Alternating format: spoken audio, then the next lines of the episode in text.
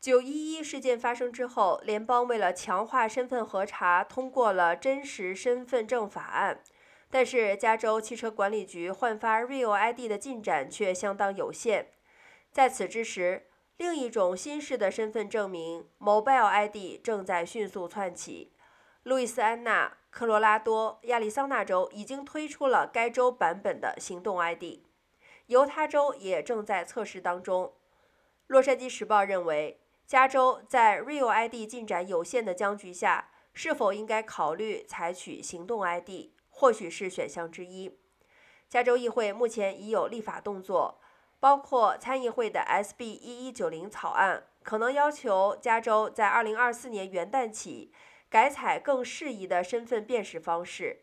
另外，议会二零二一年也已授权 DMV 测试行动 ID 的可行性。不过，车管局目前尚未展开行动。